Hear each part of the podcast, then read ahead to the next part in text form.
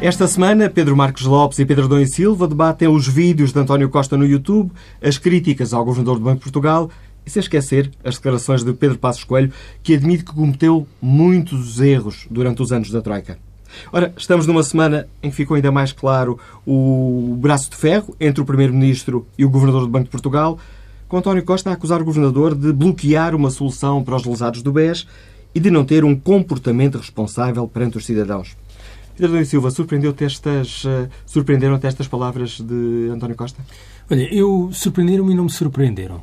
Um, surpreenderam-me. Antes, pelo contrário. Não, eu explico porquê. Pelo tom, uh, talvez pelo inesperado, ser uh, com jornalistas a fazerem perguntas, no contexto de perguntas sobre outros temas. Sobre, aliás, uh, aquilo vem na sequência de umas perguntas sobre a TAP e as reuniões com Rui Moreira, e, portanto, de alguma forma foi induzida, mas não me surpreende. Porquê? Porque, no fundo, há aqui um acumular de incidentes graves eh, na, da parte do governador do Banco de Portugal eh, que eh, tornavam inevitável que isto acontecesse mais cedo ou mais tarde. Eu não, eu não me parece que seja o melhor dos modos ter um primeiro-ministro numa conferência de imprensa pronunciar-se assim sobre o, governador, mas isso não impede dizer que há de facto um problema seríssimo naquilo que tem sido a ação do governador e que tem um lado estrutural, um lado quase de médio prazo na gestão de vários dossiers, mas também uma soma de pequenos incidentes graves na relação com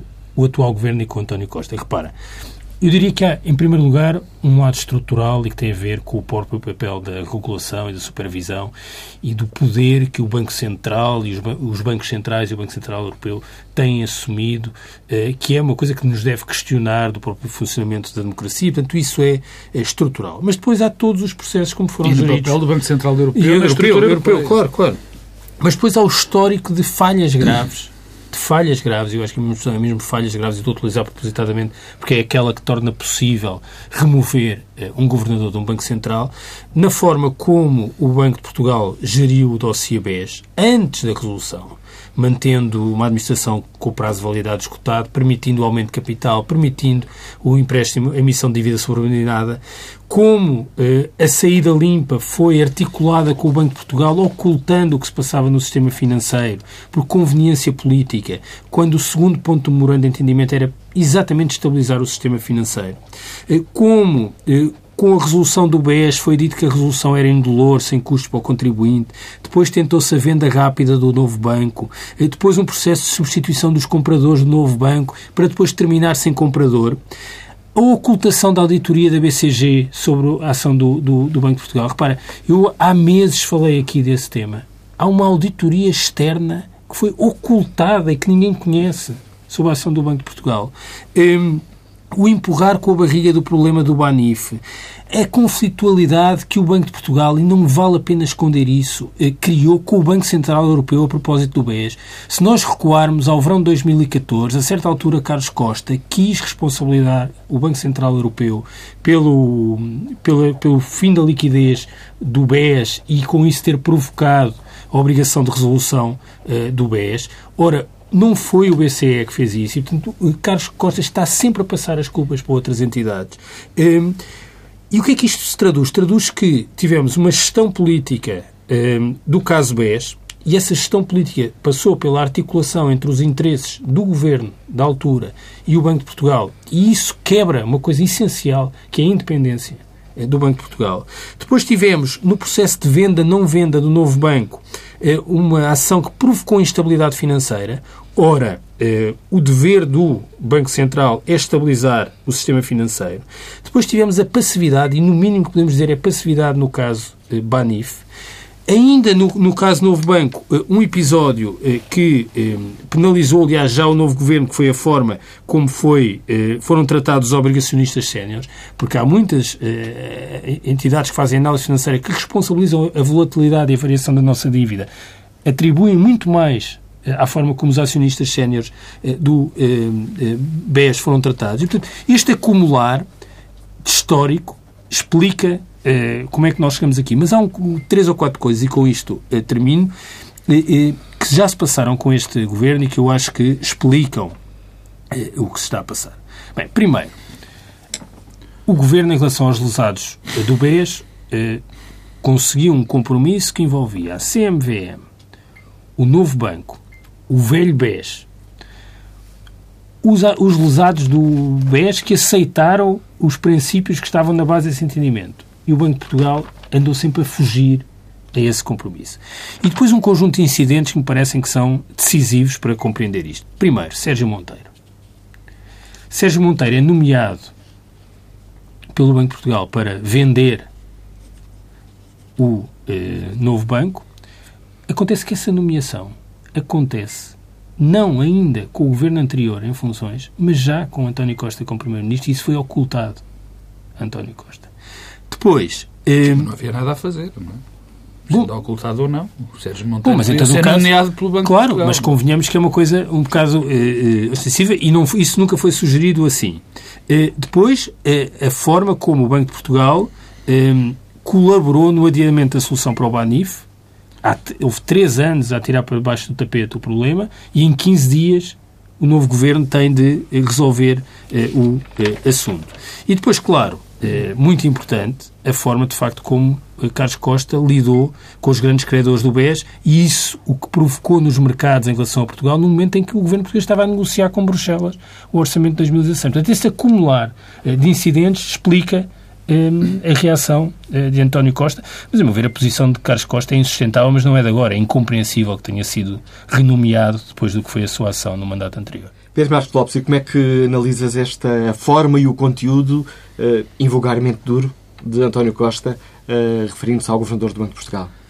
Se nós já tínhamos um problema político, e um, um problema político tínhamos com a atitude, e com as várias atitudes, aliás, que Carlos Costa tomou, e que já lá vou, eu acho que António Costa contribuiu para adensar, para criar um problema político muito grande e, no fundo, contribuiu para. atirou várias, vários litros de gasolina para uma fogueira que é exatamente uma fogueira que não convém atiçar.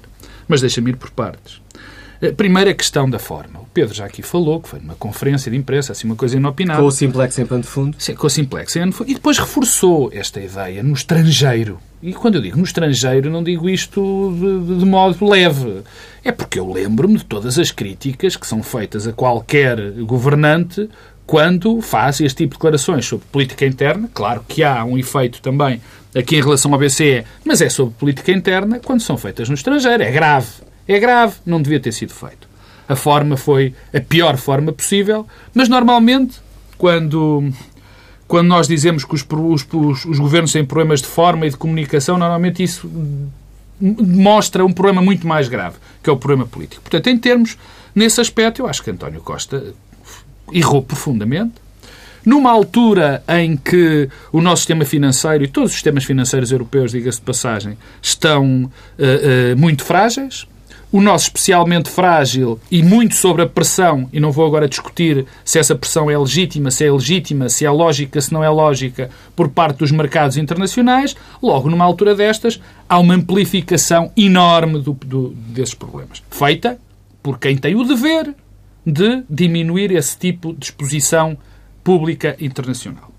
Depois, temos um problema que é evidente. Este problema político gera um problema institucional a médio, longo prazo, a curto, médio e longo prazo. E qual é? A longo Evi... não, por acaso. A longo, a longo estamos todos mortos. Não, não, nem é nesse longo. Não, o que eu acho é que este, este, não... este problema, quer dizer... De uma eu... forma ou de outra tem de se resolver, não é Sim. Sustentável. Não, não, mas eu vou antes disso. Ou se calhar depois. Eh, eh, já, já, já veremos. Se este, quer dizer, este tipo de pressão sobre Carlos Costa e toda esta pressão que se desenvolveu para que Carlos Costa se, Carlos Costa se demita tem consequências graves. Quer dizer, para já, se ele é inamovível e se ele é independente, e já vamos ver se ele se portou dessa forma, por alguma razão é. É porque não bastam este tipo de razões, que são sempre acusações políticas, sempre acusações políticas, meramente opinativas, Quer dizer, eu também não, acho. Oh, Pedro, desculpa, só, só, há duas coisas que não são opiniões políticas não. e que configuram a, a, tal falha grave, que é no processo de venda-não venda do BES ter provocado instabilidade financeira. provocou. Pedro. Eh, E, portanto, garantir a estabilidade financeira é uma das obrigações do Banco Central. É verdade. E outra coisa que também não é uma opinião, Qual? é que comprometeu a independência do banco face ao governo. Não é bem... Não, não, ó Pedro. Isso, eu acho isso. Mas isso é uma opinião. Tanto é a minha opinião como a tua. Tu achas que ele comprometeu. Ele podia ter achado que aquilo eram as medidas certas para o país. E ele, e com certeza que o achou. Por acaso eram coincidentes e se calhar eram mais do que coincidentes do, pelo governo. Se calhar até eram indicadas. Mas eu já lá chego. Mas não é uma questão de medidas certas, desculpa Pedro. lá, porque o processo como foi feita a resolução, como foi dito que era sem custos para o contribuinte, Pedro. como a seguir ia ser uma venda rápida, depois era uma venda com uns quantos compradores, depois foram substituídos os Eh, compradores, e depois a seguir acabou por uma não Pedro. venda, e pelo caminho não se Pedro. tratou do dossiê Pedro. Banif, Pedro, isto é uma opinião, licença. isto é uma sequência é- de acaba factos de ser, um acabam dossiê. de ser factos. Alguns dos custos contribuintes não foram exatamente verbalizados para, para Carlos Costa, mas eu já lá vou. Deixa-me ir, a- deixa-me ir primeiro à parte que onde eu penso que, Carlos Costa, que António Costa são costas a mais, onde António Costa foi, errou profundamente nesses aspectos. E, e o último, o, o terceiro que eu ia salientar, ou o quarto, peço desculpa, que eu ia salientar, tem a ver com o facto de que a, própria, a próxima nomeação, o que este processo também está a gerar, é que a próxima nomeação de um governador vai ser eh, terrível, porque o próximo governador, quem, se- quem, quem for que o, que o coloque nesse cargo, vai ser visto como uma espécie de um delegado do, do, do, Acho- do governo. Não acho nada. Eu sei. Acho que isto vai condicionar, Pedro. porque basicamente, se for este governo a, a nomear, Bem, aí é logo, não é? eh, arranjará certamente um nome eh, mais Oh, próximo dos partidos de direita Isso e é o- com isso garante. Oh, mais uma autonomia. vez, isso é a tua opinião, não é minha, e vou dizer porque é que não é minha. Porque este processo conduzido. Isso aconteceria se o processo que o António Costa iniciou agora tivesse sido muito mais cuidadoso. Aí sim. Desta forma já está condicionado. Nem que seja uma pessoa vista por nós completamente direita. Isto vai condicionar e, mais uma vez, vai pôr em causa a história da mulher de César. Neste momento, esta, esta mulher de César está esgotada, esgotou as outras mulheres de César. Isto, isto é o que eu acho que foi, o que foi grave nesta situação. Aliás, isto são coisas, questões para se resolver. Dizia a doutora Manuela Ferreira Leite, salvo erro, que isto é para se tratar num, num gabinete. E é verdade. Porque esta história da, do... Eu do... concordo em absoluto com, com- concordo em absoluto com o Dr. Manuel Ferreira Leite, Isso nós sabemos, Pedro. por defeito. E, portanto, mas- mas... também concordo contigo. E, e- e acho, acho que isto não ajuda Não nada desta ajuda forma, nada, Mas eu não estou, nada. eu, repara, E- eu não, mas eu sei não, que- não, não intuas isso daquilo que eu Não, estou a eu dizer. não intuí. Agora, sabes qual é o problema? É que eh, parece-me eh, que há aqui já também um histórico de eh, tratar de coisas em gabinete com Carlos Costa, de várias pessoas. Pedro. Desde os episódios no BES e com o Ricardo Salgado, até aos episódios Pedro. que passaram pelo Banif e agora com o Primeiro-Ministro António Costa, que mostram que há um problema com o É Governador pior. na forma como se mas tratam as está coisas. bem, mas é pior neste caso. Porque isto é pior. Porque o que a ideia que dá, isto agora obviamente também é uma opinião, é que António Costa aproveitou esta história dos lesados do papel comercial do BES para uma batalha Mas que eu- já está a eu- correr há muito tempo. Certo, mas aparentemente o que aconteceu foi que Sim, naquele momento. Pedro. Não, não, espera, só para já agora para, Diz, para contextualizar. diz, Naquele diz. momento em que António Costa faz aquela conferência de imprensa a, com- a propósito de Simplex e a propósito da reunião com eh, Rui Moreira, tinha acabado de ser confrontado por um grupo de lesados do BES. Oh, Pedro. Não, tu deixa-me. Porque isto é importante. E porquê? Porque António Costa tinha assumido um conjunto de compromissos em relação ao modelo e à fórmula para resolver, com o qual todas as partes concordaram e que estava a ser adiado por obstaculização do Governador do Banco de Então é Portugal. pior, Pedro. Eh, E, portanto, não, não estou a dizer que não estou a fazer um juízo Eu valor. sei, mas eu digo- só, Tá bem, mas a estou explicar. eu, e, mas portanto, é o que se passa é que eh, eh, o problema não está a ser resolvido, e, com- e acho que todos concordamos que é um problema que tem de ter alguma solução, e não está a ser resolvido por. eh, porque, repara, a CMVM também é uma instituição que deve, cuja acordo, autonomia de deve ser apesar, preservada. apesar de que nestas circunstâncias tem mais a ver com o Banco de Portugal, dada a estrutura escolhida, do Certo. que com a CMVM. Isso tem que ser claro. E digo-te, é mais uma crítica que tu indiretamente fazes, ou pelo menos eu a entendo, a, Car- a António Costa. Quer dizer, mal estamos, temos um Primeiro-Ministro que vê uma manifestação e se lembra de repente que temos um problema com, com os lesados do papel comercial do BES. Quer dizer, tudo na conduta, tanto em termos de forma como em termos eh, substanciais, está errado na- na- em António Costa. Mas deixa-me dar a última nota porque eu fico mal na minha consciência se não a der. Nada do que eu disse eu acho que, que António Costa está quase a passar uma espécie de. de- está quase a, a conseguir que se perdoe a Carlos Costa aquilo que, na minha opinião, tem sido um mandato absolutamente desastroso. desastroso. Um mandato ou dois mandatos? Dois mandatos, um Ah. mandato, em termos Não. gerais. Desastrosos. Não, os dois. Os dois. Não, Sim. porque há quem faça a leitura que o anterior foi todo. bom e que Não, este é que mas, mas eu não acho. Agora, desastrosos, que, que isto fique claro. E quer dizer, e esta conduta de António Costa quase que está a dar uma carta de alforria. Porque claramente, nesta situação, Carlos Costa não se pode demitir. Bom, porque então criaria ainda um problema maior, não só ao Banco de Portugal, mas ao próprio António Costa. É que Carlos Costa pode demitir-se invocando eh, que está a ser alvo de pressões políticas e aí cria um problema. Claramente. Não, e está. E está. E deixa-me só terminar dizendo isto. E porquê que Carlos Costa foi reconduzido? Não, bem, Carlos Costa foi reconduzido porque o governo assim entendeu. E, a- mas já lá. Não, está bem. Está sim. bem, claro, mas é apelar para a Alice.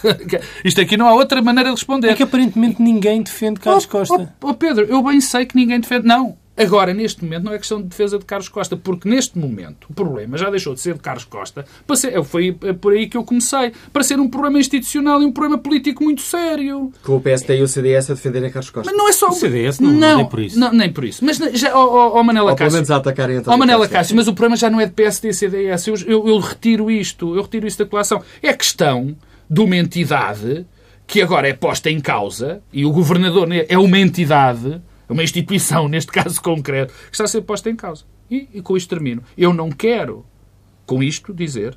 Aliás, já o disse aqui várias vezes. Infelizmente já tivemos que falar muito de, de Carlos Costa, que eu acho que teve um mandato absolutamente desastroso, acho que fez um papel eh, eh, inqualificável no que diz respeito a alguém que tem que preservar a sua independência face ao governo, por exemplo, que foi o caso da colagem absoluta e de se deixar conduzir politicamente pelo governo, que eu acho que teve outro drama terrível no seu, no, no- no seu mandato, que foi a, a questão dos, dos obrigacionistas séniores, bem entendido, mas do clima de completa confrontação no, no- no- anterior governo com a oposição nessa altura. Portanto, acho que Carlos Costa teve esses problemas todos e que agora, no fundo, António Costa, se queria de facto correr com Carlos Costa, fez o pior possível.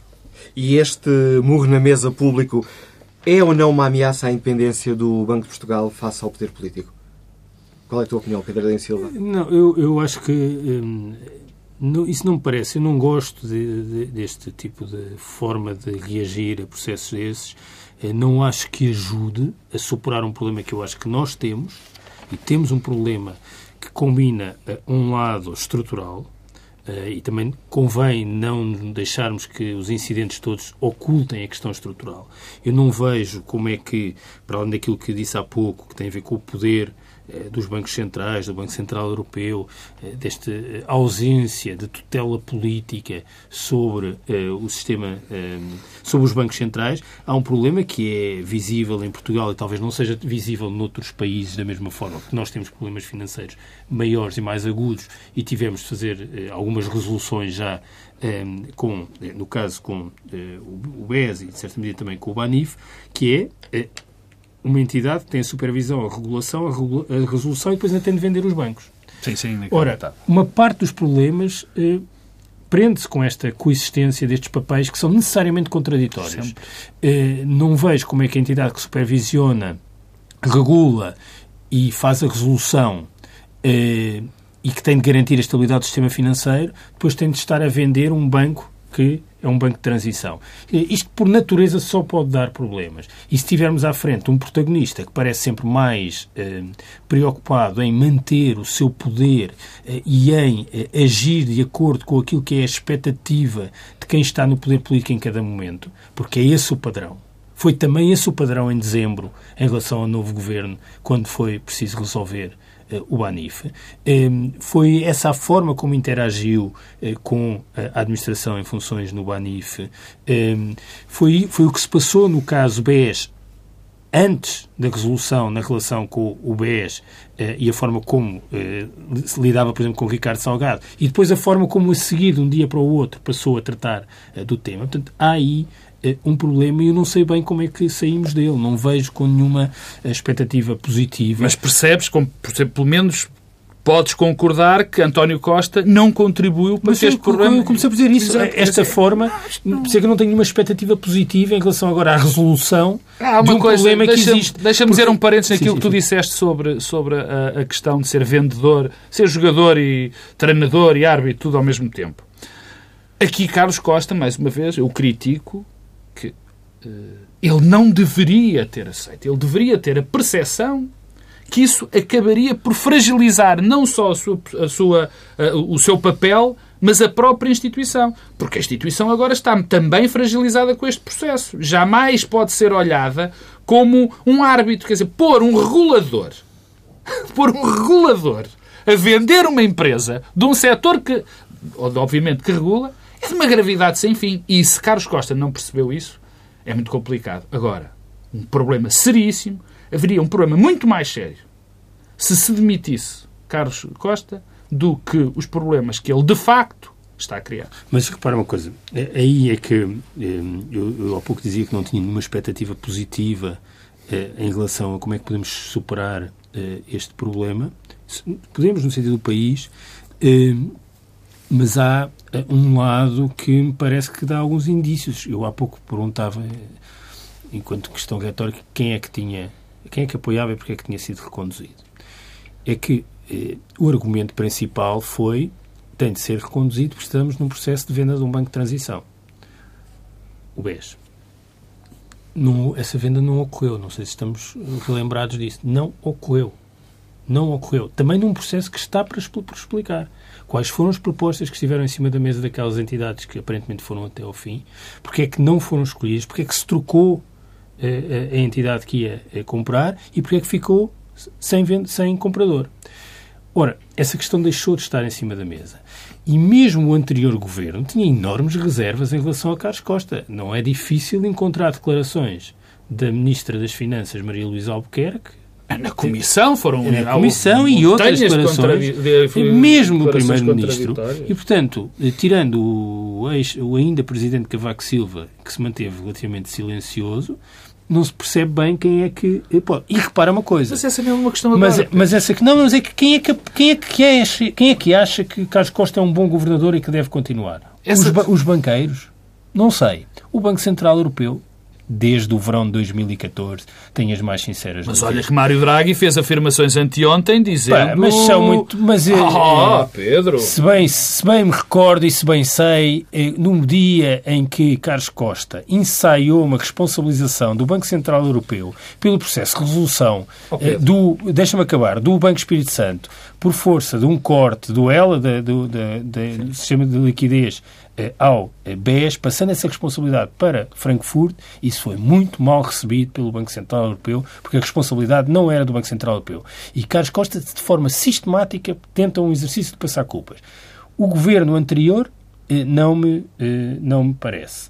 E, portanto, tenho dúvidas sobre exatamente quem é que acha que Carlos Costa é alguém que defende e preserva a, estabilidade do sistema financeiro e a autonomia eh, do Banco Central. Neste momento é claro quem é que acha que, que, que, que, que, ele, que ele assim o faz, que é o PSD e o CDS. Não me parece. Com declarações públicas. Acho Está que é bem, é uma coisa de conveniência tática em relação... Porque de barato que seja. Agora, não é, Carlos mesmo... Costa. Aqui é, é porque percebem que o Primeiro-Ministro António Costa fica fragilizado por este processo. Oh, não Pedro, parece que seja uma É exatamente o problema, um dos problemas que eu trouxe à colação. É porque está-se a criar um problema político até a nível partidário em coisas que não, se, que, não, que não devia ser posto. Mas a questão que se põe, e se me permites, face a, a, a, ao, ao, ao teu raciocínio, é assim, mesmo que não houvesse uma única instituição, instituição, enfim, política no sentido geral, neste país que apoiasse Carlos Costa, mesmo neste momento que eu achasse mal, António Costa deu, deu uh, uh, fez o favor a Carlos Costa de transformar, de o transformar numa espécie de mártir que neste momento se tornou mais inamovível do que já era. Acho que isso é tudo excessivo. Oh, ah, não é não, Pedro. Mártir, não é, aliás, não, mártir entre umas enormes aspas. Entre umas enormes aspas, como é evidente. O que eu digo nesse aspecto é, se nós agora, se agora há um problema sério, se, há um problema sério, nós sabemos que o temos. Se Carlos Costa agora sai na sequência deste processo, temos um problema muito mais sério, e repito, e peço desculpa, do que o que, do que antes, de, antes ainda de irmos espreitar o YouTube para ver o que nos diz António Costa sobre o orçamento, com cada um eh, na sua trincheira, não vocês os dois, mas António Costa, Carlos Costa, cada um em sua trincheira, como é que saímos daqui? Marcelo Rebelo de Sousa pode desempenhar aqui um papel de arbitragem? Não lhe vamos já pedir a Marcelo Rebelo de Sousa que trate já deste problema. Aliás, nem é, nem é resolúvel, eh, o, o, nem é resolúvel pelo, pelo, pelo, pelo Presidente da República. É evidente que o soft power, como agora se diz, que o Presidente da República pode utilizar nestas circunstâncias, eh, eh, é, é importante. Mas, neste momento, a única coisa que pode acontecer é alguém convencer Carlos Costa a despachar, entre enormes aspas, os dossiês que tem para resolver. Olhamos então agora ao YouTube. António Costa decidiu inovar na comunicação política por cá, explicou pessoalmente aos portugueses, eh, em pequenos vídeos, podemos ver na, na, internet, os pontos essenciais do orçamento. Uma iniciativa que surge depois de, de muitas críticas à, hum, à, forma como o governo estava, estava a agir a sua comunicação, as erratas do orçamento, o imposto dos combustíveis, as 35 horas, enfim, muitos pontos de crítica. Pedro Marcos Lopes já foste espreitar os vídeos de, de Costa no YouTube? Não foi espreitar, fui vê-los. Senão tu, Manela Cássio, despedias-me logo, não é? Portanto... Eu não vi, estás a ver? Não? Ah, mas, isso é mas tu, se calhar, conheces melhor o discurso. Não, não é isso. Não. Mas... Acho que o ponto dos vídeos não é tanto... Não. Aliás, há, há, há, eu, eu notei e isto uh, pode parecer uma piada, mas não é, eu notei que fui eu e poucos mais. Não, isso aí já ouvi essa coisa. Mas... A medição do YouTube não é feita. Não é feita? Não, não mas a mim... Aquilo, eu por acaso já ouvi isso, eh, agora não é por causa destes vídeos, é, as visualizações que tens no YouTube tendem a ser essencialmente visualizações diretas. Há ah, muitas formas de integração okay. no sites. Muito bem, sim, mas eu achei, o que eu vi, fui lá ver, enfim, peço presumo, pensava que os links via Facebook e, e, Twitter, mas isto já deve ser da idade. Não, não e repara não, uma coisa, não, não aliás, deixa só, desculpa só Diz. mesmo esta interrupção, porque um dos aspectos interessantes deste tipo de uh, comunicação, e que acho que é daqueles processos irreversíveis, que uma vez que é feito, todos a seguir vão fazer, é a repetição noutros, noutros meios que não claro, a internet. Claro. Isto passou nos canais de televisão. É que pode ser esse o objetivo. se tu disseste, é, aquilo tinha 500 sim. visualizações, não sei sim, que número é que estás sim, a falar, é, é, mas se tiver poucas no YouTube, isto, mas passou isto na televisão. Isto um bocadinho autopromoção, que é para quando este... Podemos já aqui também fazer um apelo ao podcast do Bloco Central e reprodução noutros meios. Bom, eu, eu este tema, lá está. Uh, aqui há uns anos quando o Obama, eh, o, um dos responsáveis da campanha do Obama veio cá a Lisboa, eu fui vê-lo ali à Universidade Católica e ele, ele vinha muito contente, ele contava muito contente e dizia, que uma, e, portanto, porque ele era o responsável pela parte da comunicação fora dos meios tradicionais, ele dizia que finalmente tínhamos, estamos a chegar a um ponto fantástico, que era os políticos podiam comunicar diretamente com as pessoas. O que era engraçado nessa ou, altura... Ou é comunicar de novo com as pessoas. Eu acho que é mais isso. Talvez, enfim. Mas então, e eu lembro-me que na altura não havia nem Twitter e o Facebook era algo muito incipiente. Se é que já havia, já, nem, nem me lembro. Mas, bem, eu não tinha Facebook nem Twitter. E, e pouca gente que eu não me lembro da altura. Bom, e, e, portanto, este caminho é o caminho com estes novos desenvolvimentos, é um caminho que potencia algo que sempre existiu, que era a necessidade dos políticos falarem diretamente com os, seus interlocutores, com os, seus, com os eleitores. Bem, isto já existe, os tempos de antena são isso. Isto, não, isto é, no fundo, é mais um tempo de antena. Uh, os tempos de antena são isso. Uh, uh, os contactos diretos com as populações. Mas essa é a questão. Se isto é um tempo de antena, tem ganhos na comunicação tem, política? Tem ganhos. Tem ganhos se for bem feito, que é uma coisa que eu acho que, isto, que este vídeo não é. Uh, uh, o que os vídeos não são. É, é, em termos de texto, pareceram bons, em termos da comunicação via YouTube, aquilo é um desastre. Coitado, ninguém ensinou a António Costa que não pode estar a olhar, ou quem filmou está a olhar para o teleponto. Não tem teleponto. Não é? Não tem? Então, se calhar são umas folhas. É pior ainda. Bom, mas não interessa, isso é um, são detalhes. Portanto, isto é aquele não, caminho... É muito engraçado que eu vi uma especialista em comunicação na SIC a falar com... Uh, a garantir que aquilo tinha teleponto, aparentemente não tem teleponto. Mas com umas folhas que é um teleponto Portanto, menos sofisticado. E que os gestos não correspondiam ao que ele estava a dizer. Também disse isso. Enfim fantástico. Bom, mas deixa-me deixa terminar. Isto é um sonho, todo, é, o, é o velho sonho dos políticos. O velho sonho dos políticos é prescindirem de nós os três. De nós os três.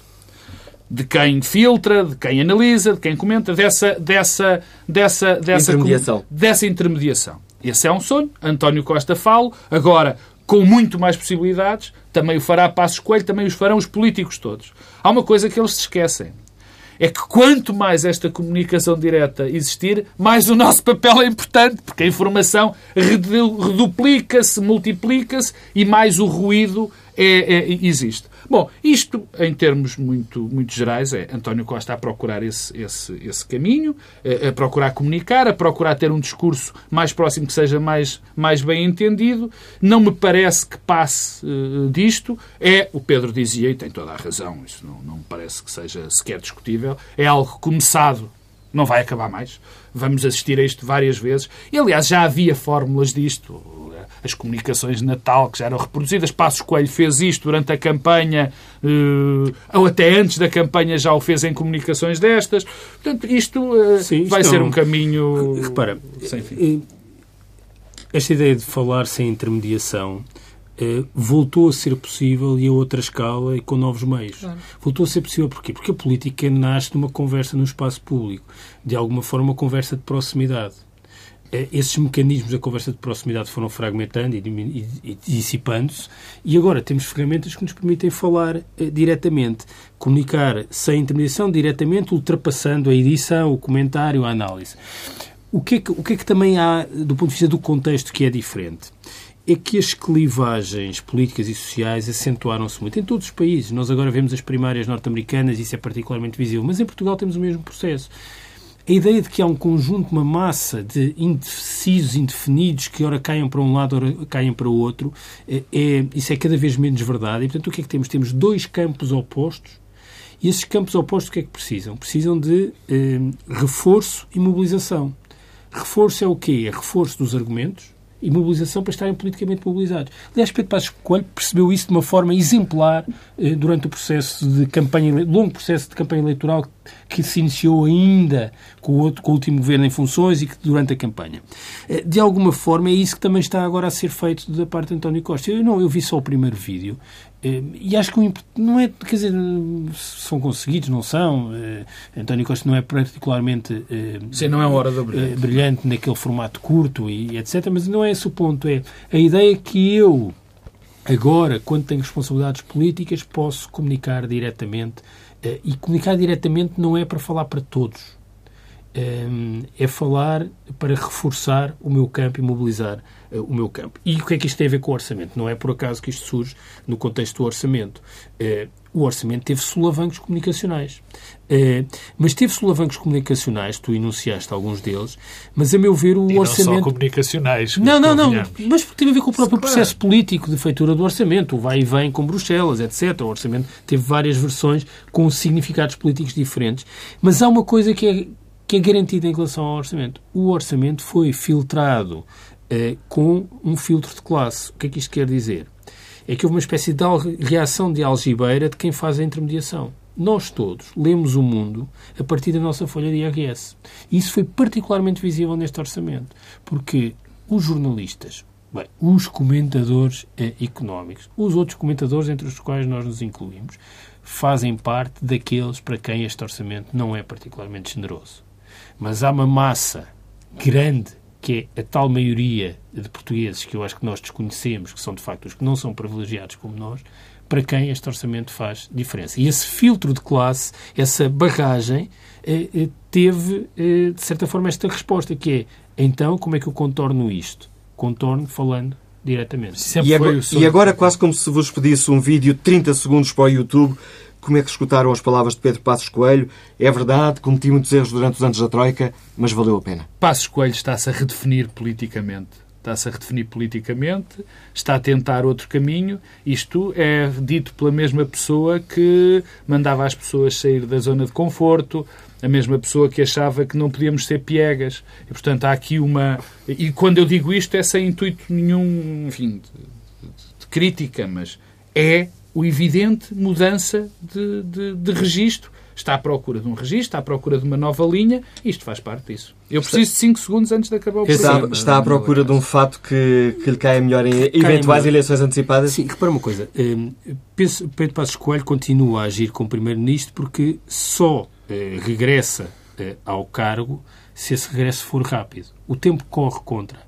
Pedro Passos Coelho. Mas correndo o tempo contra, há duas coisas que podem provocar o seu regresso político ao, cargo, que é eh, Bruxelas eh, continuar eh, a pressionar o governo português, e o pressionar o governo português não é tanto nas metas, nos objetivos, é no tipo de solução alternativa. É dizer, não é possível aliviar os rendimentos sobre o trabalho e devolver rendimento aos pensionistas e aos trabalhadores.